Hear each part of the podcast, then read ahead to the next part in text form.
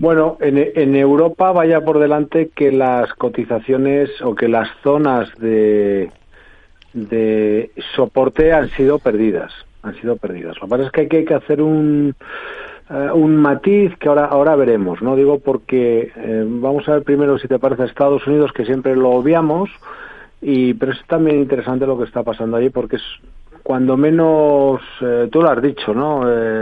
diferente no voy a decir extraño porque al fin y al cabo, que no te quepa la menor duda, que eh, ambos mercados, el europeo y el estadounidense, en cualquier momento se van a alinear, siempre lo siempre lo hacen. ¿no? Lo que es que a veces va uno tirando, el otro va agarrándose aquí a los bancos, luego cuando los bancos no llega a Estados Unidos o con el séptimo caballería, bueno, estas cosas.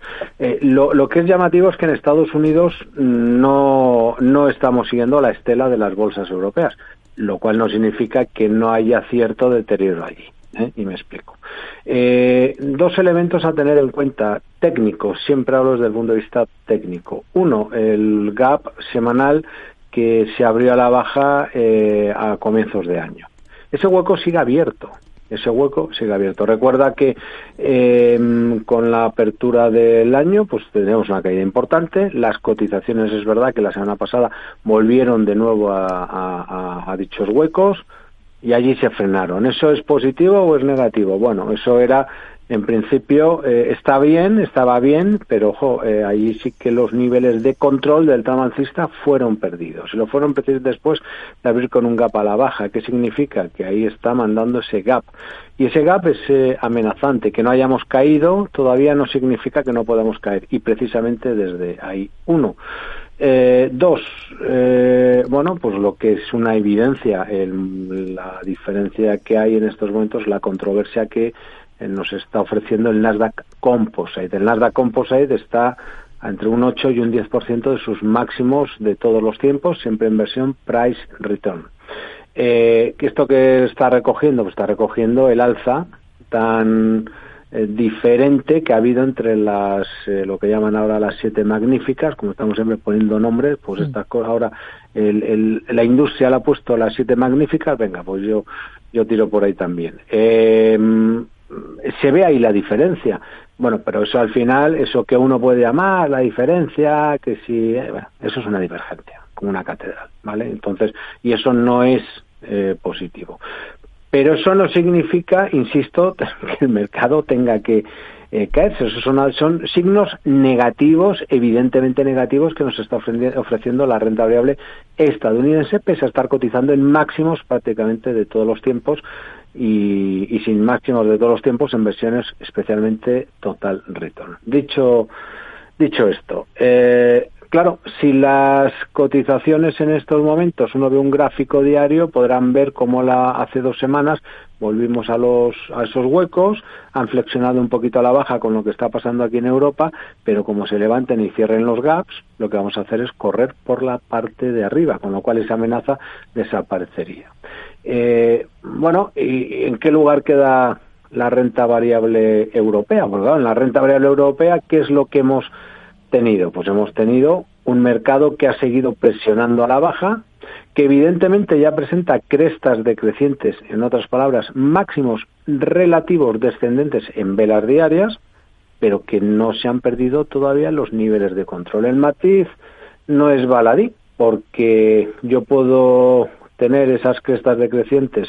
En el caso del DAX alemán llevamos eh, tres, si no me equivoco y no me equivoco, formados en estos momentos, pero mm, no termina de caer. Y digo que no termina de caer pese a que hoy hayamos de nuevo cerrado por debajo los mínimos relativos eh, previos. Eh, claro, si el mercado gap bajista el lunes, gap bajista el martes, no, o no, hoy, no, no, perdóname, que me lío. Gap bajista ayer, martes, hoy es miércoles y gap bajista hoy. Hay dos gaps que están protegiendo pues el movimiento. Nada más da igual uno traza una especie de canal en el DAX y cuadra perfectamente. Ojo, después de cinco ondas, por cierto, al alza, que eso es impulsivo al alza. ¿A dónde quiero llegar?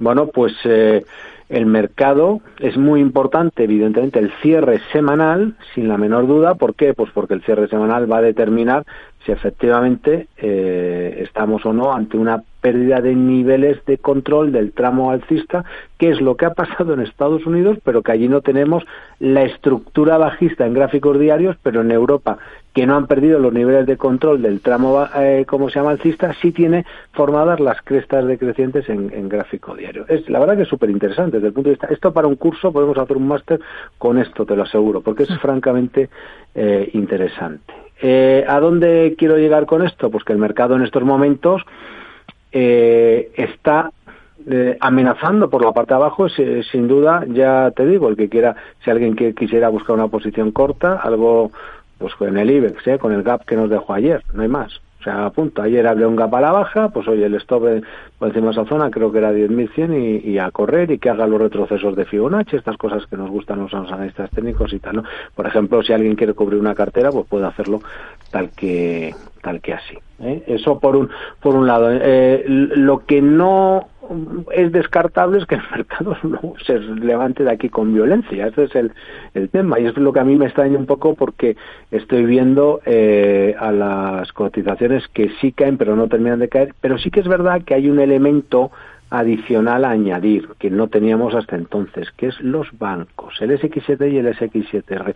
Yo este fin de semana escribí un artículo en expansión precisamente al albur de esto, que sí, sí, es muy importante lo que ha pasado, eh, que se han levantado los índices porque rebotábamos la semana pasada, pero cuidado, que los bancos vela negra semanal hasta los mínimos de la semana, que son eran precisamente los altos de las los eh, vamos, recorriendo todo el velón alcista la semana previa, lo habían recorrido a la, a la baja. Y eso que había cerrado por encima de los máximos de marzo 2023, que le hemos dado tanta importancia. Bueno, pero eso es una divergencia. Hmm. O sea, vuelvo a lo, a lo mismo y ya está. La cuestión es, si los bancos se me alinean con los selectivos, mal asunto. Y si los, para concluir, y si Estados Unidos, que dejado esos huecos, no cierran esos huecos y empujan para formar esa segunda cresta relativa decreciente a la baja, pues también mal asunto. Entonces, corregiremos. Eh, mm, sé que todo esto, lo digo muchas veces, no es amable. Yo sé que a lo mejor eh, no, no sé, bueno, no es amable, pero es, yo no sé explicarlo de otra manera. Otro elemento a tener en cuenta, y te lo digo respecto a los a un poco la sensación que está viendo ahora, porque es verdad que las autoridades monetarias pues están enfriando esas expectativas de tipos, ¿no? Del mercado que si vamos a bajar siete veces, eh, vamos a tener siete, siete bajadas de tipos en Estados Unidos. Hoy ha salido un dato de inflación en, Reino Unido pues un poquito más complicado, más más mm, fuerte de lo eh, esperado, recordándonos de nuevo que esa inflación sigue estando ahí. Sí.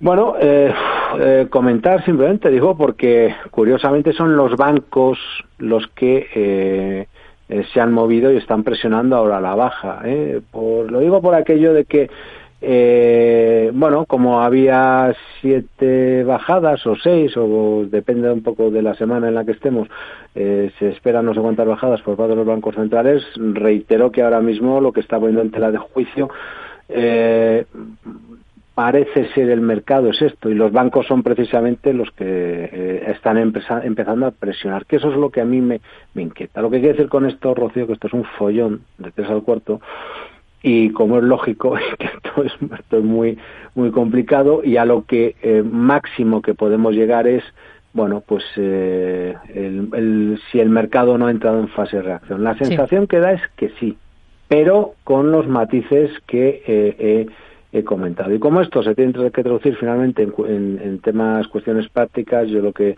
diría es me quedaría con esta vela directamente semanal y los gaps que protegen esa vela semanal que eh, bueno que aún está esto en la, en la, que andamos inmersos, ¿no? Y a partir de aquí, pues eh, bueno, pues vamos a ver qué es lo que, qué es lo que pasa.